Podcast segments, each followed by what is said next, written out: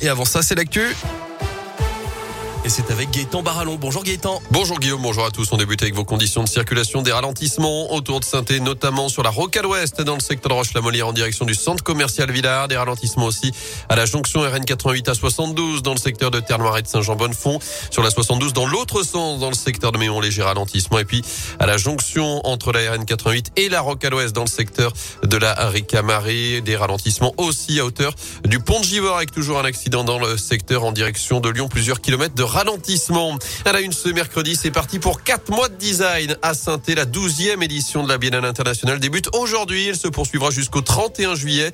Le design envahit donc la cité du design évidemment, mais la ville de saint Mais pas que, il y aura 111 expositions au total, 250 rendez-vous, des colloques, des spectacles, des concerts. Tout cela autour du thème de l'année, les bifurcations. Alors pourquoi ce choix?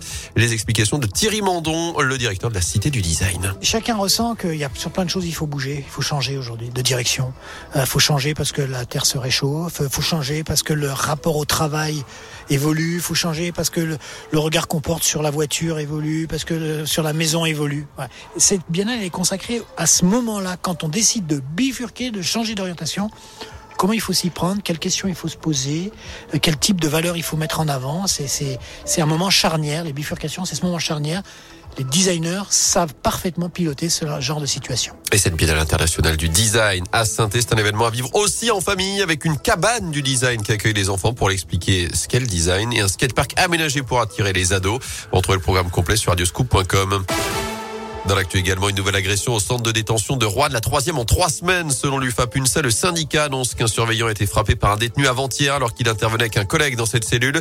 Il a été victime d'un coup au visage notamment. Deux jours pour donner à saint avec une nouvelle collecte de sang aujourd'hui et demain organisée par l'établissement français du sang et les étudiants infirmiers. Ça se passe à l'hôtel de ville de 9h30 à 13h30 et de 14h30 à 18h30. Je rappelle que 1400 dons sont nécessaires chaque jour dans la région. Enfin, après les pizzas Buitoni, les chocolats Kinder, un nouveau rappel de produits contaminés, cette fois du fromage, des bris et des coulommiers, notamment de la marque Grain d'Orge, commercialisés dans plusieurs grandes surfaces. Il y a un risque de listériose selon les autorités sanitaires.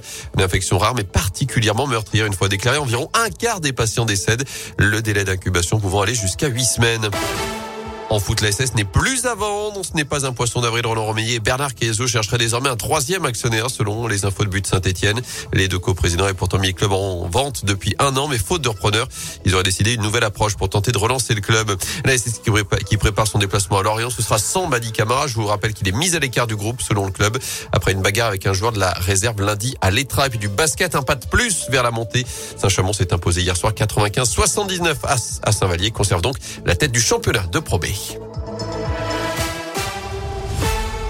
Et le retour